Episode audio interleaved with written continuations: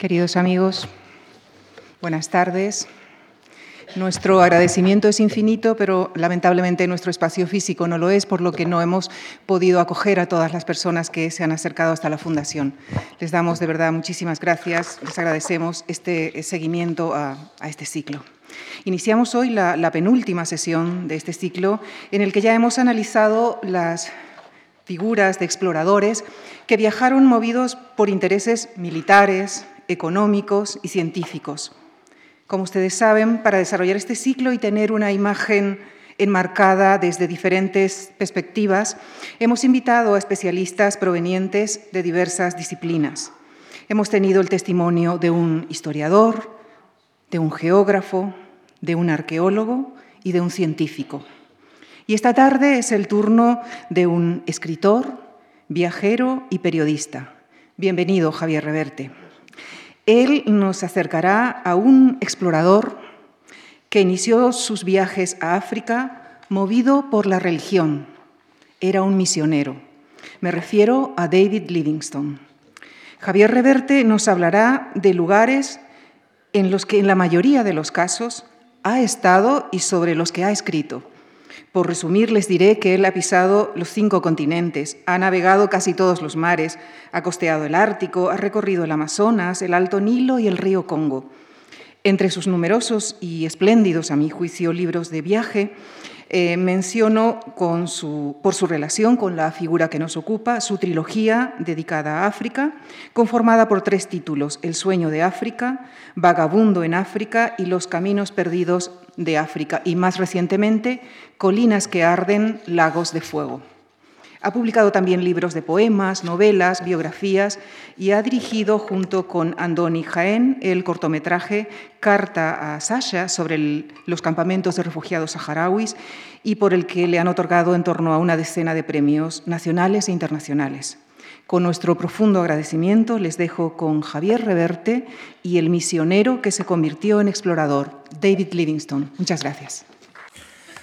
Bueno, pues muchas gracias eh, y sobre todo gracias a, todos vosotros. Os tutearé, ¿no? Aunque algunos ya, algunos pocos, pero algunos sois mayores que yo, me tomaré esa licencia.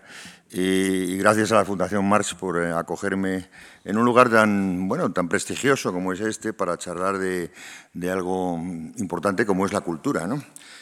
Porque la cultura es exploración también, ¿no? Este, este mundo que hemos eh, recorrido y hemos mapeado un mundo que ya quizá ofrece menos emociones, pues es lo que es gracias a una serie de personas entre las que se cuenta David Livingstone, un explorador que fue considerado en su tiempo, en su tiempo y sobre todo en África, el explorador de los exploradores. A mí no es el que me fascina más de todos ellos. ¿no? En el mundo de la exploración hay muchas, muchas caras, muchas cabezas, eh, muchas maneras de, enfrentarse a ese mundo que en principio es un mundo desconocido, el que van a descubrir Hablaré algo de esa palabra, la palabra descubrir, que no me gusta nada, em, pero que tenemos que utilizar a la fuerza. Pero no es mi favorito entre todos, pero sin duda fue quizá, quizá el más completo de todos. Eh, él no solamente fue hacia África con un espíritu redentorista, quería evangelizar, quería convertir armas al cristianismo. También fue eh, con una curiosidad por ver que aquel continente no era un buen escritor, escribió libros que se vendieron muy bien, no era tan bueno como podría ser Barton, por ejemplo, que era un escritor soberbio, Richard Barton, del que hablaré luego también. Eh, y ya digo, no fue el hombre que descubrió más cosas, eh, pero al mismo tiempo tenía, y, en él tenía un poquito la suma de todas al mismo tiempo. Era un humanista, era un hombre que no era racista cuando en aquel tiempo, cuando él vivió en el siglo XIX, lo difícil era no ser racista. Eh, la gente en general eh, consideraba de una manera muy natural que había una supremacía del hombre blanco sobre otra serie de, razas. Palabra también equívoca, eh, porque no se corresponde a una realidad. Ya la propia ciencia ha demostrado con el paso de los años que existe una raza que es la raza humana y luego hay etnias, podríamos llamarlas etnias de alguna manera, o, gente de diversos colores en función de los lugares que habitan, pero la palabra raza no existe como tal, no es científicamente, científicamente no es exacta y, bueno, y no se corresponde nada más que a una pues una pasión colonialista que existió durante muchos siglos. Bueno, eh, él no era racista, él, al contrario, era un hombre, era un hombre que consideraba que el hombre blanco era igual que el hombre negro, igual que el hombre chino, y consideraba, o la mujer, ¿no? o el ser humano, y consideraba que en definitiva pues eh, había que dar igualdad de oportunidades a todos los demás. Bueno, fuera de todo eso, hablaré de dos palabras importantes. Una, la palabra descubrir, aunque la emplearé. Siempre se ha dicho los grandes descubridores. Bueno, cuando llegó Colón a las Indias había gente, luego no descubrió nada. Había gente que había llegado antes que él, ¿no? Cuando llegó Livingstone a Zambia y a, y a la actual Zimbabue, a sus territorios, pues había gente allí, no, no descubrió nada, y había gente que conocía las cataratas Victorias, etcétera, etcétera, etcétera. Lo que pasa es que se consideraba que entonces un lugar no estaba descubierto hasta que llegaba un hombre blanco, que era una especie de demiurgo. Bueno, no sería la palabra exacta, sería mejor quién puso en los mapas ese lugar. Eso sería lo más exacto de todo, o quién fue el primer europeo o el primero occidental que llegó a un sitio. Esa es la, cosa fundamental que me interesa dar claro. Yo lo diré en algún momento porque es inevitable decirlo, pero bueno, hay que saber que, no es una palabra exacta, ni mucho menos, igual que tampoco eh, emplearé la palabra raza porque tampoco existe. Y, ¿Qué es un explorador en principio? Pues bueno, los exploradores son de muchos caracteres, de, muchas maneras de ser. Ya he dicho que, él resumía y asumía en sí mismo muchas, muchas funciones, eh, David Livingstone. Pero según Alan Morehead, que es un gran escritor australiano, periodista y escritor de viajes y, bueno, investigador eh, o divulgador histórico, podría decirse, Alan Morehead, que es un hombre que tiene unos libros soberbios, algunos traducidos al castellano, Decía que la diferencia entre un explorador y otro, el gran explorador, ¿cuál era? Bueno, todos llegamos, vamos andando eh, por un camino desconocido, en ese momento hablamos de exploradores, van andando y llegan y ven una montaña. La gente ve esa montaña en general, y muchos exploradores lo hacían y veían qué bonita es esa montaña, qué hermosa es. Empezaban a escribirlo. ¿Cuál es el explorador el que dice qué hay detrás de la montaña? Y entonces da el paso para ir detrás de la montaña y ver qué oculta la montaña. Eso era para Morehead, el gran explorador. Y Livingstone pertenecía a esa especie, como pertenecía también Speke, y como no pertenecieron otros, por ejemplo, es el caso de Richard Barton, del que hablaré luego, que fue uno de los eh, hombres que, intentó descubrir el río Nilo.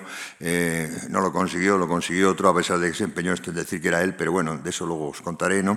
Eh, él se paró ante la montaña, describió sus bellezas, se quedó un poco de tiempo allí, mientras su compañero Speak, que era mucho menos culto que él, era un hombre mucho más torpe en todos los sentidos, dialogaba peor, hablaba peor, tenía mucha menos cultura, pues dijo, a ver qué hay detrás de esa montaña. Bueno, Livingstone pertenecía a esa especie de seres humanos que dicen, a ver qué hay detrás de la montaña. Bueno, era explorador, era humanista, reunía muchas cualidades, no era el mejor de todos en, cada una de ellas, pero fue el que las en definitiva las, las reunió todas. Y además fue un verdadero amigo de los africanos. Cuando se habla de los africanos, se piensa, mucha gente lo suele decir, a mí me lo dicen alguna vez en coloquios o, incluso en reuniones con amigos, es que los africanos están más acostumbrados a la muerte. Dicen, por ejemplo, pues no, nadie está acostumbrado a la muerte, a nadie le gusta que se le muera un hijo, pero hay gente que tiene esa idea todavía en la cabeza. Están más acostumbrados al hambre, desdichadamente tal vez sí, pero tampoco les gusta el hambre, ¿no? Eh, y, entienden muy bien, muy bien, muy bien lo que es el racismo. Y lo, enseguida lo ven, enseguida lo huelen, y enseguida lo notan y lo sufren, por supuesto. Eh, yo recuerdo una vez en una aldea perdida, en, no sé dónde sería, pero más o menos por Tanzania, eh, hacia el año 2000 más o menos, que me encontré una, una africana y me dijo, mi padre es Mandela. No sabía leer, no tenía televisión, pero sabía quién era Mandela, porque Mandela era un hombre que dio, recuperó el orgullo del hombre, del hombre africano, del hombre negro, que es una palabra que no es peyorativa en España, lo es en Estados Unidos. En España decir negro, pues nada, no significa nada. Y entonces recuperó ese orgullo y todos los africanos lo saben, hasta en la aldea más perdida, saben perfectamente lo que significa el racismo. Bueno, pues Livingstone no era racista y es un hombre al que quieren todavía mucho los africanos. En la época de las grandes exploraciones de las que voy a hablar en este caso de África, de Livingstone, eh, todos los nombres de los eh, muy conocidos exploradores se han borrado de los mapas, casi todos. Stanley no aparece, Stanley fundó ciudades y fundó imperios, por decirlo de alguna manera, su nombre ha sido borrado, hasta de las cumbres de las montañas donde él llegó el primero les ha pasado a muchos otros, ¿no? Sin embargo, no le pasó a Livingstone. Livingstone, sus, eh, sus estatuas en las cataratas Victoria que él descubrió, está ahí su estatua, está ahí su, su, recuerdo, hay placas de él, hay nombres de él que bautizan geografías. Livingstone está vivo en la memoria de los africanos, como lo está, por ejemplo, el franco-italiano Pierre Sagonian Brassa, que todavía nombra un país, nombra una ciudad que es eh, Congo-Brazzaville, un país donde él pues, era amigo de los negros que caminaban con él y sufrían con él para buscar eh, en un momento determinado pues, lugares eh, ignorados. ¿no? Livingstone, y ya pasamos un poco a su vida, Nació en Escocia en 1813. Es curiosa la relación de, Escocia con África. Hay muchos grandes exploradores que, que, vienen de Escocia, no de Inglaterra. Un, un caso era el de Livingstone. Y creció en una familia muy religiosa, ultra religiosa. Y desde muy pronto decidió que él iba a ser, estudió medicina, estudió teología y decidió desde muy pronto que él iba a ser misionero. Y quería serlo en China, extrañamente un lugar, bueno, pues bastante conocido, en el que no había nada que descubrir, porque él no tenía vocación de explorador, pero China le llamaba mucho la atención lo que ocurre es que no pudo en ese momento ir a China pues, simplemente porque las fronteras se cerraron. Se cerraron porque, porque había una guerra, la primera guerra del opio, la famosa guerra aquella, hubo dos guerras del opio, o casi tres se podría decir, es como las carlistas, se repetían de vez en cuando, ¿no? Y, bueno, pues no, no, no, pudo ir allí, y entonces decidió que él de todas maneras se iba, se iba, y se largó con 28 años a Ciudad del Cabo, eh, donde desembarcó en 1841. Bueno, desembarcó para fundar una serie de, misiones, de misiones cristianas, en nombre de la Sociedad Misionera de Londres, protestante, ¿no? y bueno, llevarla a la, labor. Él tenía una idea en ese momento muy peculiar y muy particular, que era desarrollar una labor misionera que, que, que definía como las tres Cs, cristianismo, comercio y civilización. Eso es muy inglés, ¿eh? es muy británico.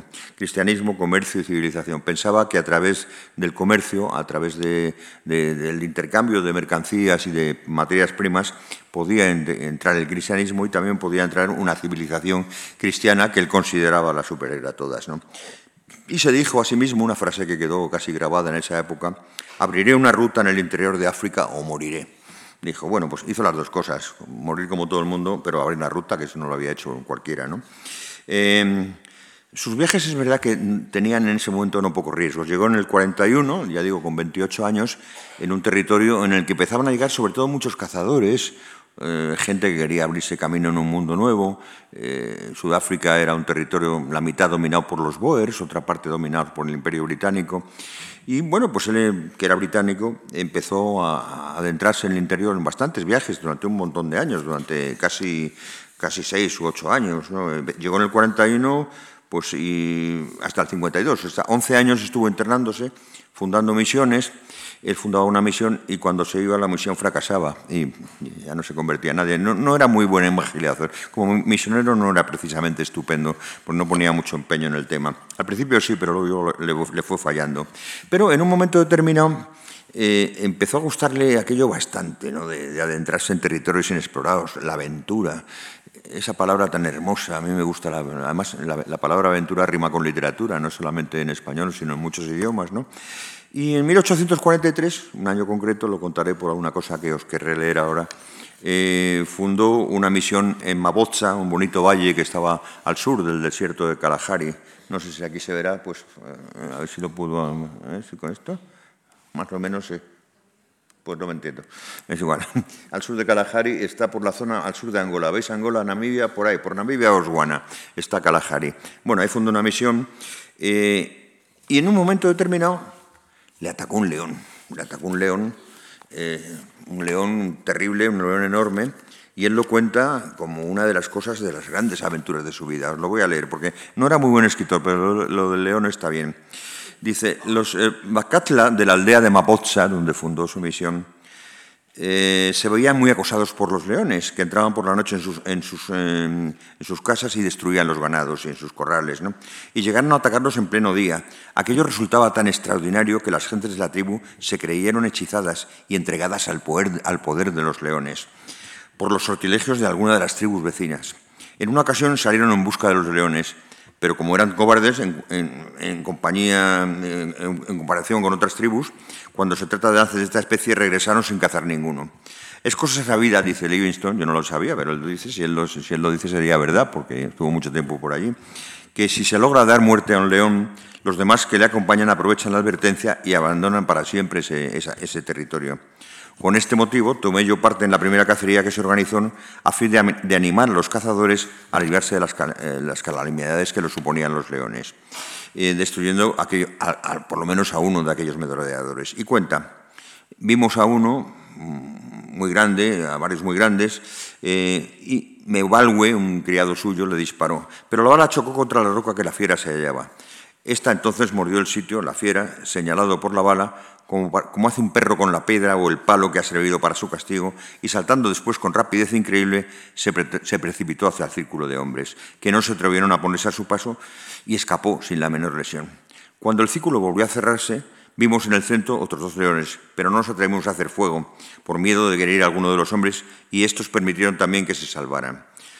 Si los Batlaka, la gente de esa tribu, hubieran seguido la costumbre general del país, habrían atacado a los leones con sus lanzas, pero al ver que no podíamos conseguir que mataran a uno de ellos, decidimos regresar a la aldea. A la aldea. Sin embargo, ya al pie de la colina divisé a un león sentado como el primero sobre una roca, pero estaba en parte oculto por un matorral, y como me hallaba a unos 30 metros de distancia, procuré asegurar la puntería a través de la espesura y disparé dos cañones de mi escopeta. Unos entonces gritaron, ¡Está muerto, está muerto! Diciendo al mismo tiempo, dos le han tirado a la vez, vamos a por él. Por ninguna parte vi que se disparase, pero sí pude observar la cara del león furiosamente erizada y volviéndome hacia los, eh, hacia los aldeanos les dije, esperad un poco hasta que vuelva a cargar. Estaba, cuando yo estaba cargando las balas, oí un grito general y al volverme agitado vi al león que en aquel instante se precipitaba sobre mí. Yo me hallaba en una pequeña elevación él me hizo presa por la espalda en el momento mismo de lanzarse y ambos caímos a tierra. Rugiendo horriblemente junto a mi, oído, me, llevaba de uno a otro lado como hace un gato con un ratón. Y aquella caída, aquella caída produjo en mí un estupor semejante al que debe producir en el ratón la primera impresión de las uñas del gato. Sentía una especie de desvanecimiento, pero sin experimentar dolor alguno y sin que el terror me agitase, a pesar de tener precisa conciencia de cuanto estaba pasando, y era el mío un estado análogo al que dicen haber experimentado los que se han visto sometidos a la influencia parcial del cloroformo que presencian toda operación y no sienten el bisturí. La singular condición en que me encontraba, singular condición, no era producto de ninguna reflexión mental. Era que el choque me había hecho insensible al temor y no me dejaba experimentar terror alguno al contemplar la fiera. Es curioso, eso si lo habéis vivido alguna vez, hasta qué punto el, terror absoluto te quita el miedo. Puede pasar, ¿no? Este estado inexplicable se produce indudablemente en todos los animales que las fieras destrozan. Bueno, eh, llegaron los amigos, dispararon, dieron al león, eh, fallaron, pero el león me dejó de repente y se lanzó sobre otro compañero, haciéndole presa por la pierna. En fin, hirió a varios de ellos. Felizmente para nosotros las balas que habían penetrado en su cuerpo produjeron su efecto en un momento determinado y el león cayó exánime. Todo había ocurrido en unos instantes y sus esfuerzos supremos debieron ser el paroxismo de su rabiosa agonía. Con objeto de librarse del encanto que el, del encanto que el cuerpo de la fiera pudiera encerrar, los Baklaka, los, la etnia de allí, al día siguiente hicieron una hoguera sobre su cadáver, del cual, por cierto, dijeron que era el mayor león que nunca habían visto. En cuanto a mí, Además de, romperme el hueso, me dejó 11 marcas de dientes en la parte superior del brazo.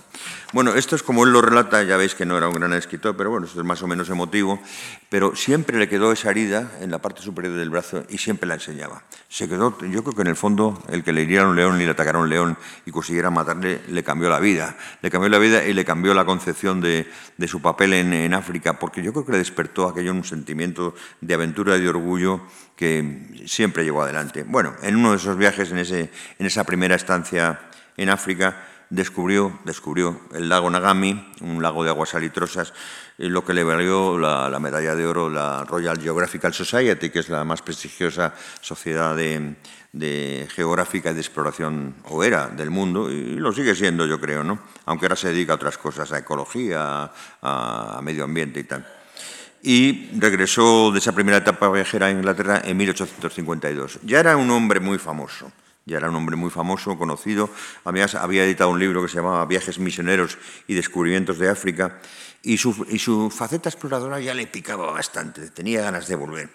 Entonces eh, se había casado con una mujer hija también de, misioneros eh, escoceses, Mary Murphy, y preparó una segunda expedición, con el pretexto de que iba a abrir misiones pues, para cruzar África desde el oeste, desde la costa del oeste, desde el Océano Atlántico hasta la costa del este, al Océano Índico. ¿no?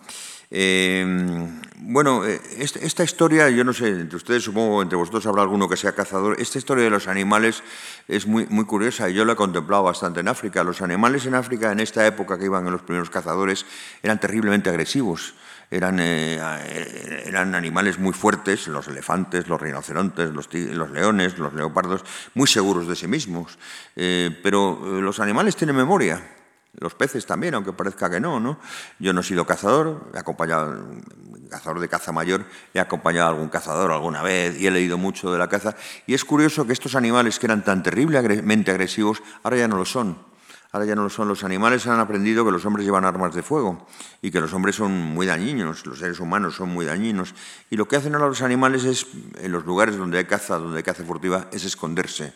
Vas a los lugares más perdidos de África, en los que puede haber en la zona de Tanzania, eh, en el norte de Tanzania, eh, cerca, cerca de la frontera con Kenia, hay un parque que es el más grande de África, que se llama el Parque de Selú, y en ese parque no ves casi ningún animal ves muy pocos, sobre todo si vas en coche. En coche ves algunos más, pero sobre todo si vas andando, porque te temen.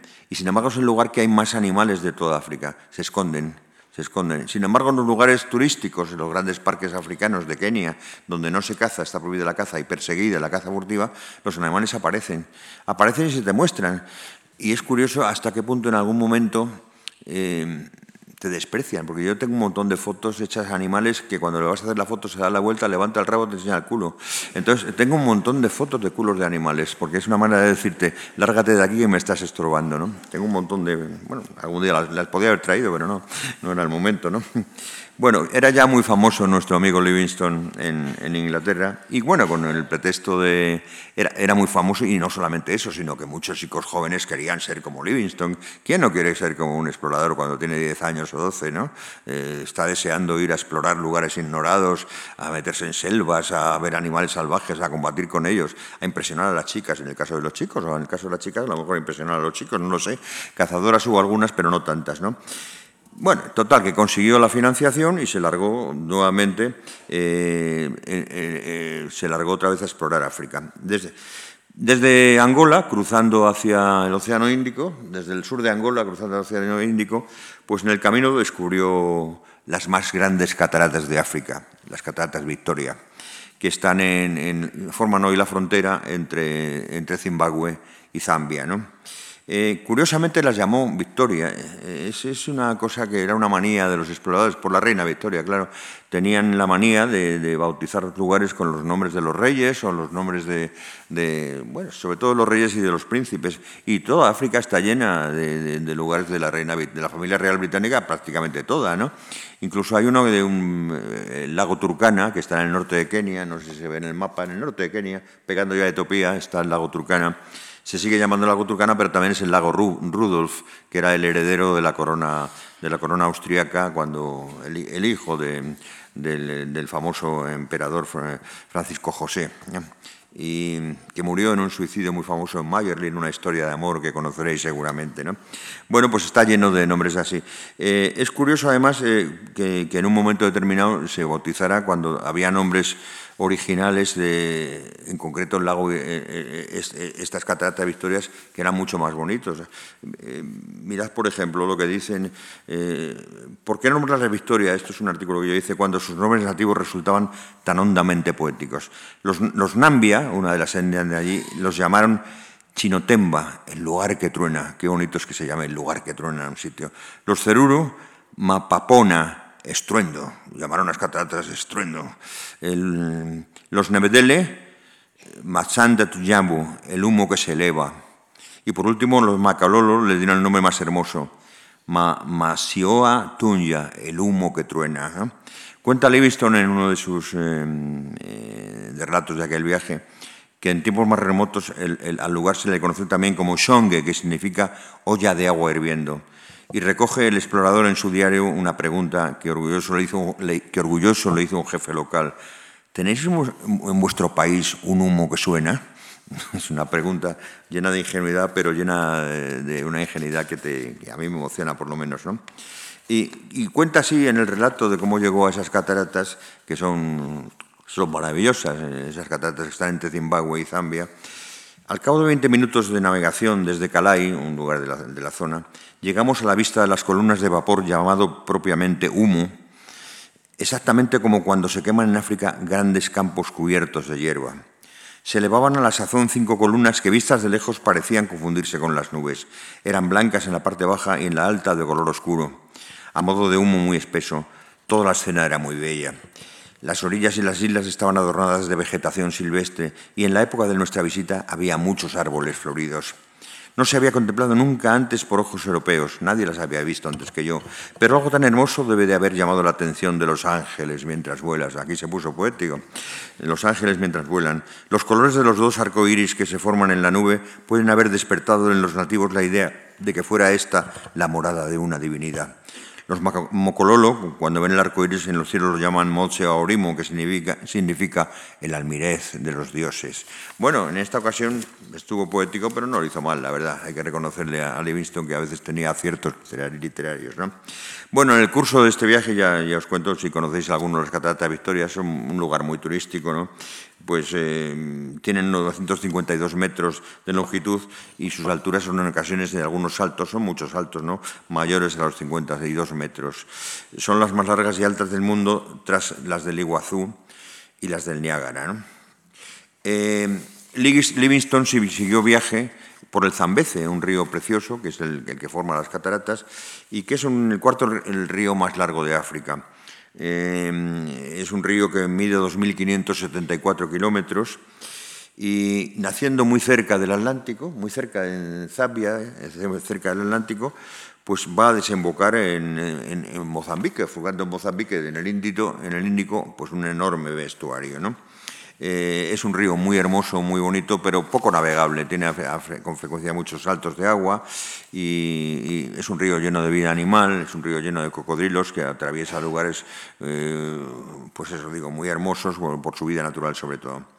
Bueno, siguió un viaje desde allí hasta el Zambeze eh, y regresó a Inglaterra en donde fue recibido con todo tipo de honores. Eh, su primer libro ya había vendido 70.000 ejemplares en esa época, estamos hablando de 1850 y tantos, ¿no?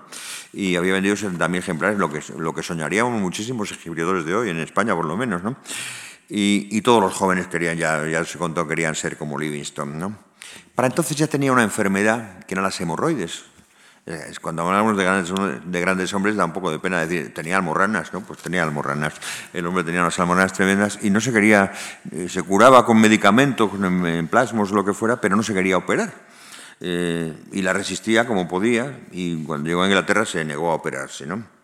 Pero ya estaba el hombre prendido por eso que llaman el mal de África. El mal de África es una expresión acuñada por los diplomáticos españoles, supongo que en general, que consiste en que cuando uno ha estado en África, ha vivido en África, eh, tiene una especie de enfermedad psicológica que le hace querer volver una y otra vez a África, volver una y otra vez a África.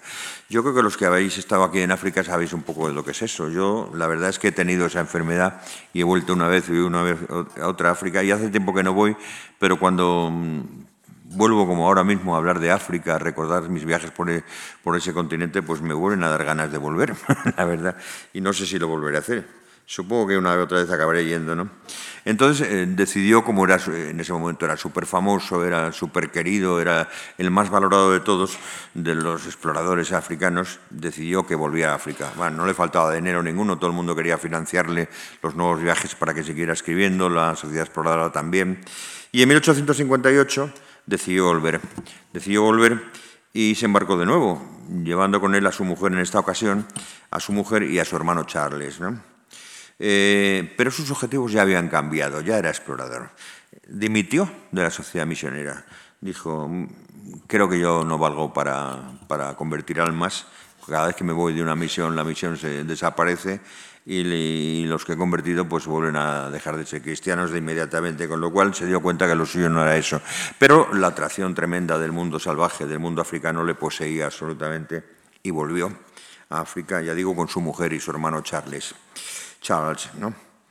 Eh, decidió recorrer sobre todo lo que sería la zona de, Mozambique, del sur del Congo también, de Zambia, era su territorio favorito, Zambia, y un poco también llegar hasta incluso el norte de, Botswana, y acercarse también de nuevo a las costas de Mozambique. Pero, pero bueno, aquello empezó a no irle muy bien. A partir del viaje anterior había entrado ya en contacto, se había encontrado en el camino, en el camino con caravanas de esclavistas eh, y se había convertido ya, por humanismo, en un, en un combatiente contra la esclavitud. Eh, la esclavitud, eh, ahora os, hablaré algo más de ella, la esclavitud era, y fue terrible lo que sucedió con la esclavitud en el siglo XIX, sobre todo en África. Y aunque Londres ya había, había prohibido la esclavitud en 1772, fue el primer país que lo hizo, España lo hizo en 1820, eh, no lo había hecho con carácter retroactivo. Quiere decirse que había prohibido que se capturaran nuevos esclavos, pero quienes eran esclavos tenían que seguir siéndolo, sobre todo porque era un negocio y porque muchos de ellos trabajaban en las colonias, eh, eh, mano de obra gratis, prácticamente gratuita, en la explotación de las colonias americanas, sobre todo en el algodón, en el sur de Estados Unidos. Eh, y bueno, pues no podían acabar con la esclavitud porque no, no podían o no querían, porque había entonces que contratar mano de obra a la que había que pagar y eso no les interesaba. De tal manera que, bueno, se prohibía la esclavitud para los para capturar nuevos esclavos, pero los que lo eran seguían siéndolo. ¿no? Y además se hacía la vista gorda con el tráfico de esclavos. O sea, eh, se, capturaban esclavos en el centro de África y seguían enviándose a las colonias americanas, sobre todo, o a los serrallos de los grandes, eh, de los grandes eh, países de, Arabia, arriba, de la actual Arabia Saudita, de Oman. Había un lugar que era la isla Zanzíbar, que no sé si se ve bien en el mapa, arriba, en, la costa del Índico de, Tanzania, pegadito, la isla de Zanzíbar, un lugar que era el, centro de la esclavitud. Y ahí, vamos, el centro del mercado de esclavos de, toda el África Oriental. Había un gran, un gran cacique entre ellos que se llama Tipu Tip, se llamaba Tipu Tip, que era un esclavista, un omaní al servicio del sultán de Zanzíbar, que se llamaba Vargas, y era un hombre muy tolerado absolutamente por los ingleses, que hizo un gran negocio de la esclavitud y cuyo nombre se sigue recordando en Zanzíbar, en el Zanzíbar de hoy, con terror y con odio. Es, eh, su casa es una casa ya ocupada por, muchos, eh, está dividida en varias viviendas de, de, los hijos de sus esclavos, sobre todo. Es una vivienda que la ves, entras en ella, yo he entrado en Zanzíbar, y es una vivienda llena de lujo, pero hoy ocupada por familias que, bueno, por ocupas prácticamente, y muy deteriorada, pero bueno, que eso, en eso terminó Tiputip. Y su tumba, que existe, su tumba está en Zanzíbar, en el centro, es un basurero, está ahí la tumba, y el resto de todos los, todos los zanzibaríes eh, tiran las basuras allí. Bueno, es un final digno para un, un indigno, ¿no? Y, pero os contaré un poco lo que era la esclavitud que vio y presenció este, este nuestro querido amigo Livingston, ¿no? África sufrió, algo, por contar algo de la esclavitud, un gran despoblamiento por causa de ello, de la esclavitud, entre los siglos XV y XIX. Y aproximadamente se, se, calcula que unos 15 millones de africanos, entre esos siglos, unos 15 millones fueron embarcados hacia otros continentes. Un millón y medio murieron en el camino, en los barcos, y no sabemos cuántos millones en los asaltos a las aldeas para capturar esclavos. En el siglo XVIII había 300.000 esclavos de origen africano en Jamaica, medio millón en las colonias francesas, 650.000 en Brasil, 600.000 en las colonias españolas y otros 800.000 en los territorios de América del Norte. Eh, África Occidental, la zona del, Atlántico, era el principal mercado de concentración y de subasta de esclavos, pero a partir del 19 también Zanzíbar, en África Oriental, se convirtió en uno de los lugares en donde, bueno, donde se, subastaban más esclavos.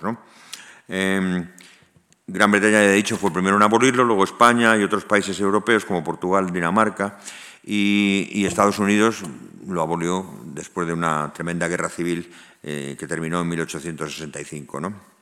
Eh, ¿Cómo se, hacía, se, capturaban los esclavos?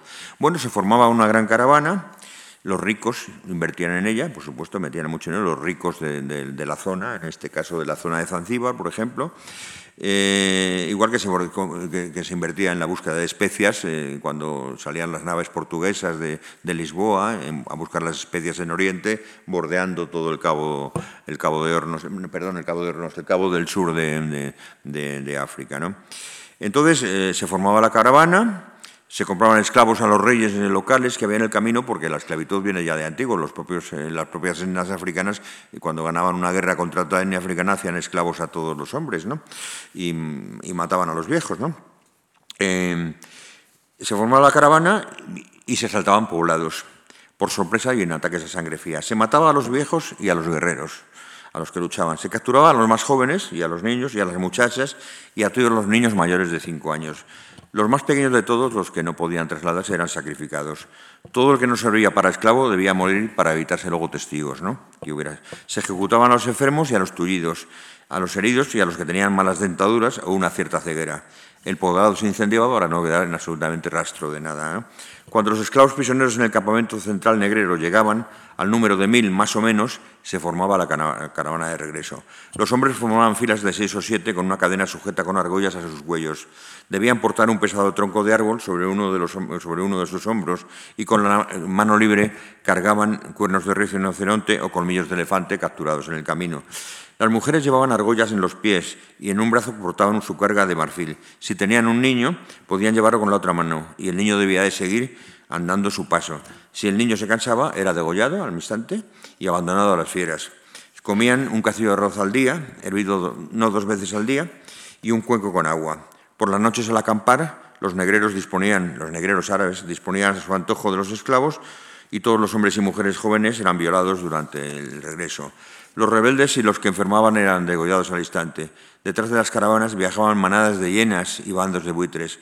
Todas las rutas esclavistas se reconocían por los millares de huesos que flanqueaban las sendas. Esto lo vio Livingstone y las principales carreras del centro, eh, perdón, carreteras del centro de África son las antiguas rutas de los esclavistas. Bueno, eh, no voy a dar mucho más detalles porque los detalles eran horrendos y horrorosos y ustedes tendrán que cenar, ¿no? O vosotros tendréis que cenar. Pero era una, una cosa tremenda. Livingstone calculaba que de cada cinco esclavos que viajaban a las costas capturados en el interior, después de las matanzas de las aldeas, sobrevivía uno, uno de cada cinco. Ya en la costa se los embarcaba hacia Zanzíbar, desde la costa, en un lugar que se llamaba Bagamoyo, que existe todavía una ciudad en, Tanzania, Bagamoyo, que significa en un lenguaje local, aquí yace mi corazón, porque sabían que ahí, a partir de ahí, ya no podían regresar jamás al lugar de donde nacieron, y si regresaban era peor porque ese lugar ya no existía. ¿no? Viajaban en esos barcos como barcos en conserva, se subastaban y desde ahí pues viajaban a las colonias de América. Eso era el espectáculo de la, esclavitud que contempló Livingstone y que combatió Livingstone con sus escritos, combatió como una fiera. ¿no? Eh, eso es lo mejor quizá que tenga la memoria de Livingstone, que fue el gran campeón en la lucha contra la esclavitud, ¿no? el, el más grande de todos. Eh, aparte de explorador y aparte de otras virtudes que tuviera. ¿no? Em, ese viaje fue para él un viaje muy malo, además, aparte de encontrarse con ese fenómeno en el camino, aparte de, bueno, de que sus hemorroides regresaron con mucha virulencia, tuvo una cosa desastrosa. En en abril de 1862 su mujer murió, murió de, de disentería en la cabecera del río Zambeze. Y Livingstone, que había dejado sus hijos educándose en Inglaterra, pues se quedó solo, se quedó solo con su hermano Charles, pero solo a una mujer a la que amaba y con la, que, con la que había compartido muchas vicisitudes en la vida. ¿no? Cuando regresó a, Inglaterra en 1864, tuvo a vez otra, atacado por las hemorroides, que tampoco se quiso operar, era un cabezota. Tuvo otro problema también eh, enorme, otro problema sentimental. Su, su hijo mayor, Robert, que había querido unirse a él en el viaje este a África, en este viaje a África, pues había muerto luchando en la guerra de secesión. luchando con los nordistas contra la esclavitud en la guerra de secesión, cuando quedaban, apenas cinco meses para terminar la guerra. Murió con 17 años, él falsificó su edad para poder luchar en la guerra, diciendo que tenía 21, compró su, plaza en el campo de batalla, porque eso, pasó, eso pasaba mucho entonces, y pasó en España, en las guerras africanas. Se compraba, eh, eh, los, los, los, ricos que eran movilizados para la guerra vendían su, su movilización a alguien más pobre por un dinero para que fuera a la batalla. Vamos, la vendían, vamos, pagaban, pagaban una pasta. Y este pues, pues, pues pagó una pasta para estar en el campo de batalla. ¿no? Bueno, o le compraron, se, vendió para estar en el campo de batalla. Fue capturado en 1864, herido en un campo de batalla y murió en un campo de concentración. No se sabe muy bien, ya digo que cuatro meses antes del fin de la contienda, no se sabe muy bien si murió de frío. Hay muchas investigaciones sobre el tema, ya terminaron, porque los, en el campo de batalla, en los inviernos crudos, cuando llegaba un herido y vestía ropas... Eh, eh, pues la gente se las quitaba y le dejaban desnudo prácticamente a que se muriera, ¿no? En un campo, en un campo de concentración. Eran campos de concentración muy duros. Total que, bueno, regresó a Inglaterra, donde su hijo había muerto ya, venía hecho polvo, su mujer había muerto. La, prensa británica le criticó con enorme dureza en ese momento porque la, exploración esa no había servido para nada, no habían encontrado nada. Y, y este estaba empeñado en volver a África. Estaba empeñado en volver a África y, volver a África y estaba empeñado en descubrir el río Nilo. Bueno, el río Nilo es un tema que le afectó de una manera lateral pero importante. ¿no? El asunto del Nilo era el gran reto de la, exploración en ese momento. Eh, Richard Barton, que era un explorador, un gran intelectual y un hombre que escribía muy bien, y, John Speake, que eran amigos, eh, dos oficiales amigos, habían viajado en busca de las fuentes del Nilo, como mucha gente antes, desde la época de Nerón, ¿no? Pero en 1859 habían alcanzado el lago Tanganica y, habían decidido que, bueno, que sobre todo Barton, que esa podía ser la fuente del, el Nilo.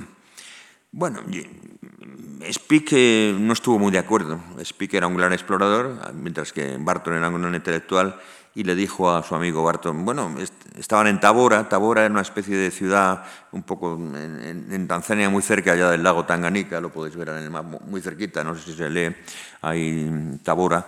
Y ahí se quedó Barton, Barton que era un tipo, investigaba mucho etnografía, le gustaba mucho la etnografía, le, hablaba árabe, hablaba 28 lenguas, había traducido Las mil y una noches al inglés, que es la mejor traducción que existe de la historia, ¿no? Y dijo, ya, el lago Tanganica es la fuente, vamos a dejarnos ya de rollos. Pero Spig le hablaron de otro lago al norte, el lago Victoria, un poco más al norte, más grande, el más grande de los, de los grandes lagos. Y dijo, ¿por qué no vamos allí a ver si allí a lo mejor nace el Nilo? Nada, el otro dijo, yo no voy. Y él se fue. Eh, Spig era de los que miraba lo que había detrás de la montaña, ¿eh? le gustaba ver lo que había detrás de la montaña. Y se fue y descubrió un lago mucho mayor y pensó que el, que el lago, que el, el Nilo podía nacer ahí. Bueno, eh, regresaron los dos a Inglaterra, se pelearon, uno decía nace en el Victoria, otro nace en el Tanganica, llegaron a, Europa y Speke eh, consiguió que le pagaran otra expedición, el otro no tenía interés ahí y se fue con el capitán Gran, volvió al lago Victoria, volvió al lago Victoria, lo recorrió un poco por la parte occidental y, y llegó a una fuente, a un sitio en el que salía un enorme río. Y dijo, este es el Nilo dijo sin saber si era el Nilo porque no pudo navegar ese río luego hasta llegar al Mediterráneo, donde se evoca el Nilo. Este seguro que es el Nilo. Y volvió diciendo, descubierto el Nilo. Se montó un follón tremendo en Inglaterra. Eh, unos discutían que si tenía razón Speak, que, decía que nacía en el, en el Victoria, y otros que si tenía razón Barton, que decían que nacía en el Tanganica. Total, se planteó un, un, gran debate para resolver el asunto en la Royal Geographical Society, en la Sociedad Geográfica, y el día anterior Spig murió, murió en un accidente de caza un accidente de caza, se le disparó una pistola y murió. Entonces decían que si había sido un suicidio, porque claro, el debate con, con, Barton iba a perderlo, seguro. Eh, Barton era un hombre lleno de brillantez, era un hombre con muchos argumentos, era un hombre que además le dijo, dijo dos cosas, que tenía razón, si, si no baja al río, ¿cómo sabe que ese es el Nilo? Uno, otro, si no ha recorrido todas las, las, las riberas del río, como para saber que no nacen otro, del lago, para ver que no nacen otros ríos de ahí ni tampoco ha recorrido las riberas del Tanganica para ver que no nacen otros, otros ríos de ahí. Total que, bueno, ese debate no se produjo, eh, Barton se largó, se largó a Estados Unidos y la Royal Geographical Society pues, le financió a Livingstone un viaje para que se fuera a descubrir de verdad dónde nacía el, Nilo. Pero eh, él quería ser el hombre que además lo descubriera, por supuesto. Todos se querían apuntar al tanto. El Nilo era el gran reto de la exploración en África desde muchos siglos atrás. Y eh, él tenía la, opinión, el Livingstone, de que nacería en la zona del norte de Zambia, en dos lagos que él había descubierto, el lago Mereu, descubrieron en ese viaje Meweru y en el Banguelu, dos, que están en unas zonas pantanosas del norte de, Zambia, a donde llegó en 1867. Pero eh, en ese momento eh, enfermó otra vez de hemorroides, no tenía dinero, no tenía medios y, el pobre Livingstone se refugió en las orillas del lago, del lago Tanganica, en Ujiji, una ciudad que, existía y que existe, una ciudad que habían fundado los, los mercadores de esclavos árabes, y allí pues, eh, se refugió pues, para esperar ayuda o para morir. Y en ese año, 1869, dos años después de que había descubierto Livingstone y que se tuvieran noticias sobre él, ya se le daba por muerto.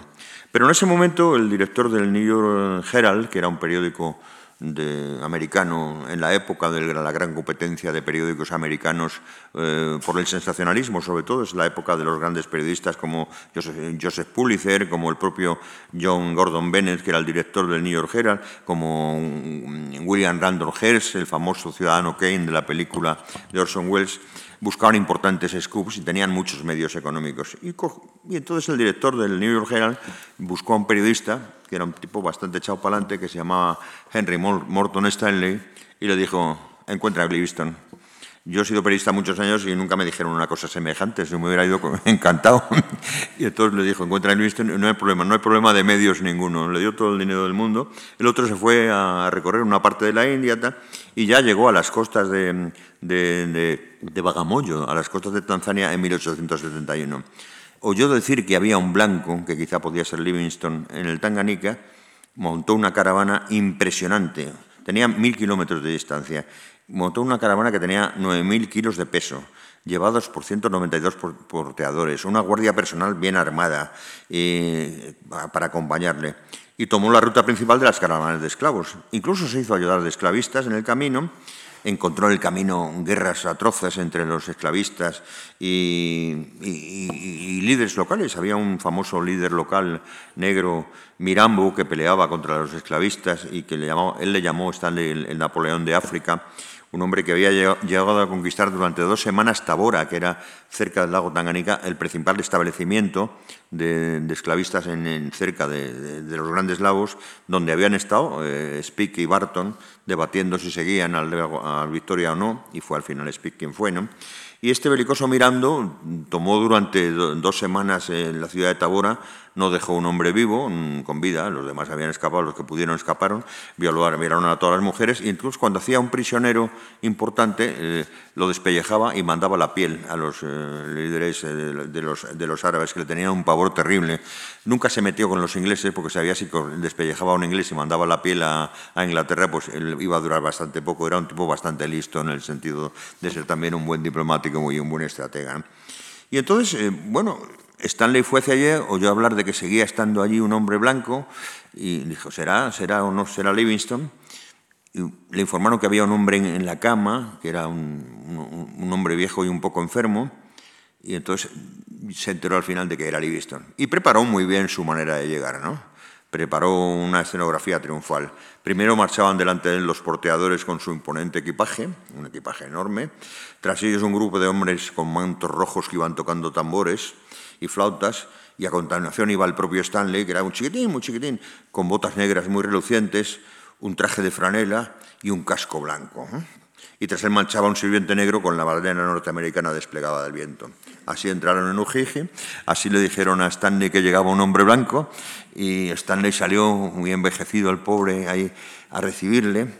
Y entonces, entonces Stanley, Stanley era un hombre que era huérfano, había nacido en Gales, y en una familia muy pobre emigró a Estados Unidos y se cambió su nombre. Su nombre era John Rowlands y se puso de nombre, eh, cuando, al llegar a Estados Unidos, Henry Stanley.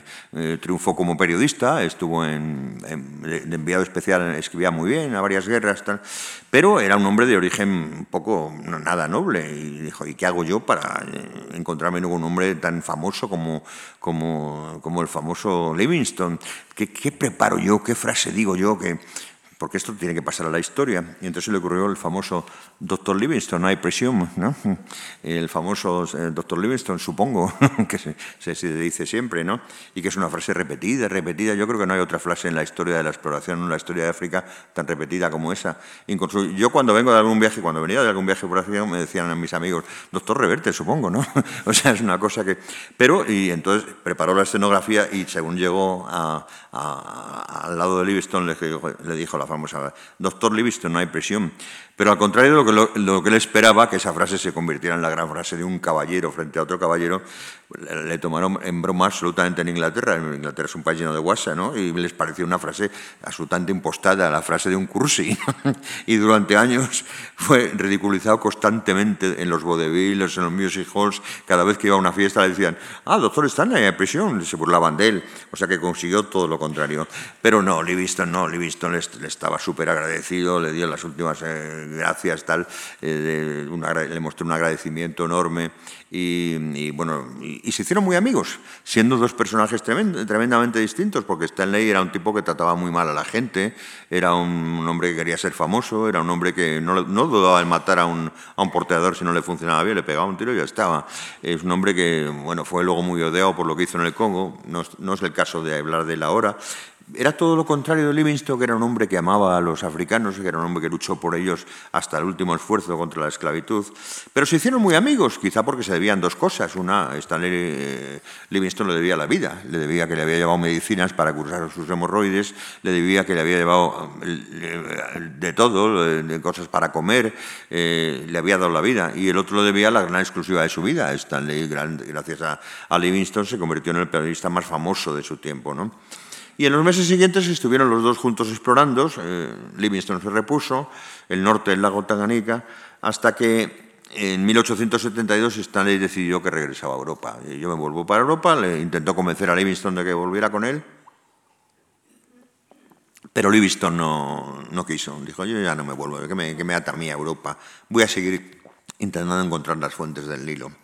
Había leído en Herodoto, en Herodoto que había un lugar perdido en el centro de África donde nacían las cinco fuentes, eh, las cuatro fuentes sagradas de los cuatro grandes ríos, y entre ellos estaba el Nilo, y decidió que seguía para allá. ¿no?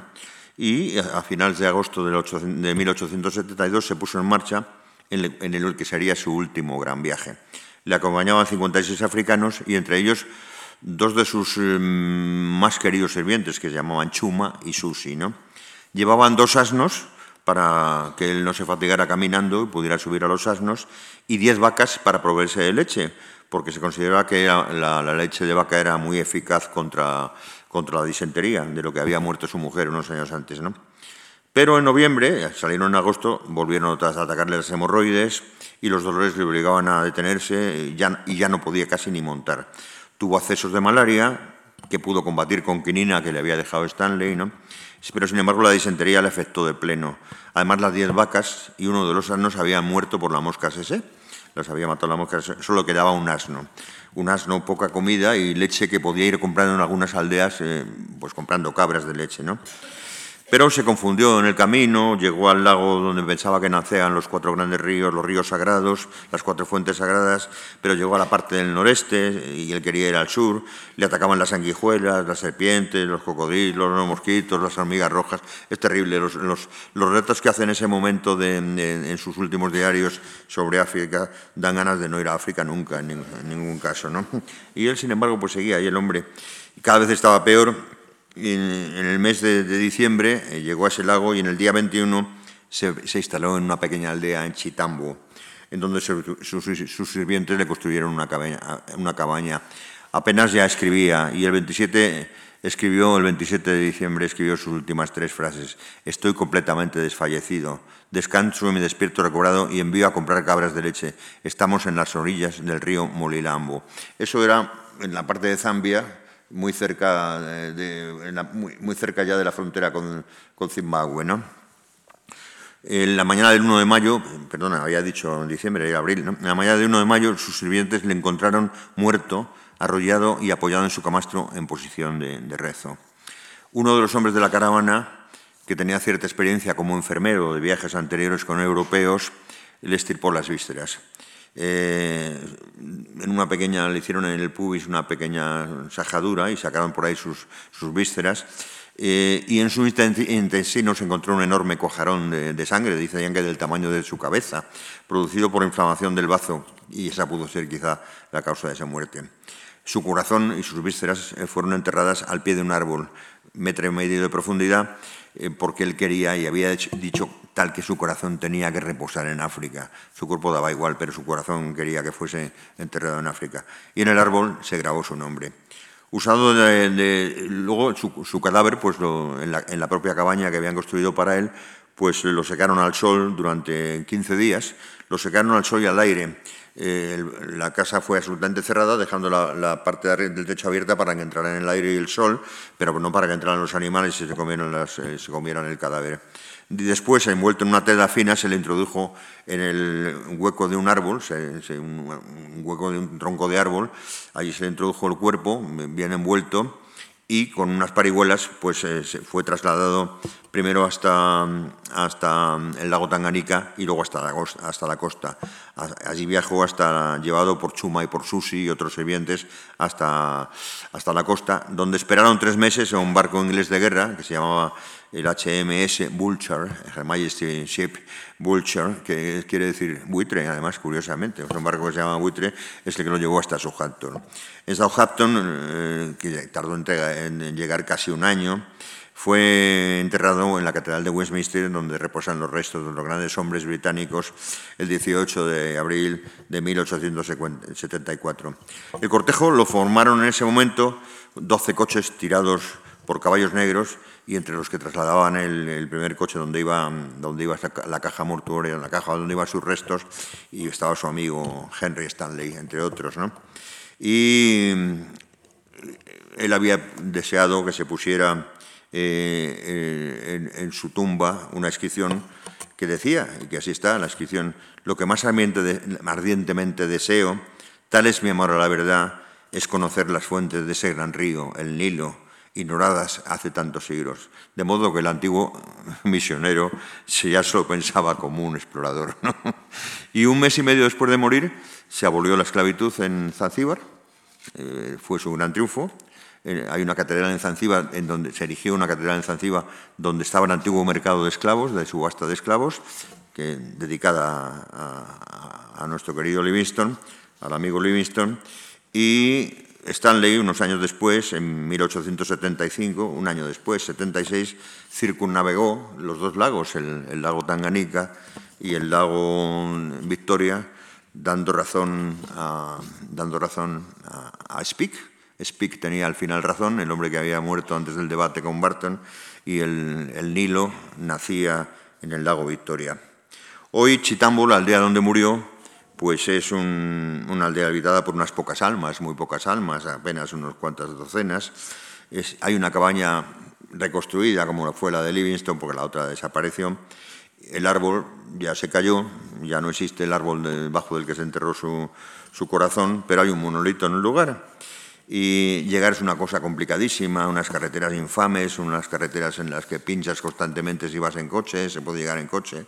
Y yo, para terminar el tema, pues he preparado unas pocas diapositivas porque he estado en prácticamente en muchos de los lugares que, nombro y pasamos a verla. Pues esta primera que tenéis, esto es el lago, el lago Tanganica. Eh, ese es un barco, ese es el lago Tanganica, a, la altura de, un pueblo de, de, Tanzania, ¿no?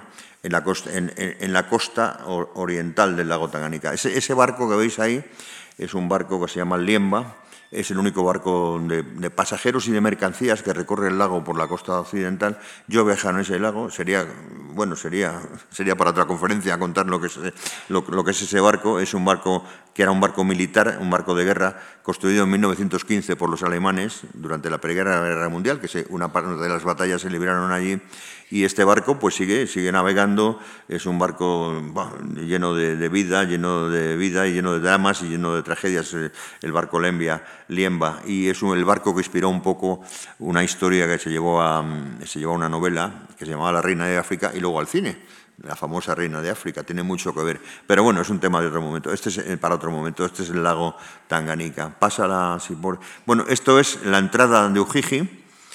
Veis, esos son árboles de mango muy viejos, muy antiguos, preciosos. Pero esto es la antigua ruta de esclavos.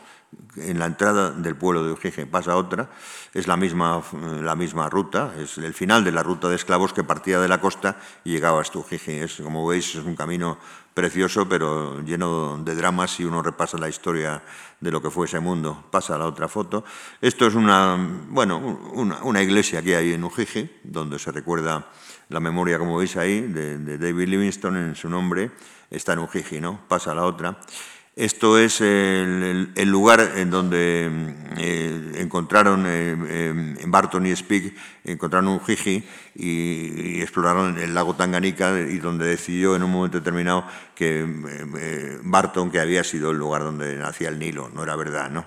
Pasa la foto. Bueno, esto es el museo, hay un pequeño museo en, el, en, el, en Ujiji, en donde, que es un museo muy curioso que rememora pues, el, todos los instantes. Aquí se ven dibujados, en ese dibujados muy torpemente, el encuentro entre los dos hombres, uno con la bandera americana, veis, el de la izquierda es Stanley, la de la derecha pues es nuestro querido Livingston. Pasa a foto. Esto es uno de, las, de los grabados que hay en ese museo, donde se ve cómo se representa cómo luchaba contra la esclavitud nuestro amigo Livingston, ¿no? Y ya cerraba pues los, eh, los, los, hierros con que encadenaban o con que tenían presos a los a, los pobres, a los pobres eh, negros eh, esclavos. Pasa la foto. Este es el museo. Veis, en este museo se representa, estas son dos estatuas en cartón piedra, ¿no? y la de la izquierda pues es Stanley, el de la derecha es, eh, es Livingston, ¿no? Pasa la foto, este es nuestro querido Livingston representado en ese museo, es un museo que es muy tosco, que es muy divertido de ver, ¿no? Pasa la foto y aquí tenemos a Stanley cuando llega ahí con su cuchillo, con su Salakov, tal. Él es rubio, el otro parece que es moreno, ¿no? Según decían. Pasa la foto y aquí veis el tamaño, eso soy yo, pero para que veáis, os hagáis una idea del tamaño de las dos estatuas en cartón piedra del Museo de Ujiji. Pasa la foto. Esto es una, la carretera que lleva a Chitambo este es un lugar que naturalmente hacen el negocio con los coches que van, ¿veis? Porque todo el mundo pincha, pues este es el lugar donde ponen inmediatamente reparan las ruedas a un precio bastante alto, ¿no? Pasa foto, ahí están reparando la mía en ese caso, porque claro, como no voy a pinchar, es inevitable pinchar llegando allí, ¿no? Pasa foto. Esto es la placa que hay debajo de un, mango donde se encontraron Henry, este, la que tenía que haber puesto antes, la ha puesto mal, donde se encontraron Stanley y Livingston en noviembre del 71, bajo el árbol del mango, en el que se encontró que ya el árbol del mango no existe. Pasa. Esto es el memorial, es en la ciudad de Chitambo, en el pequeño pueblo de Chitambo, donde murió, donde murió Livingston, que es una pequeña aldeilla, ¿eh? pasa la foto.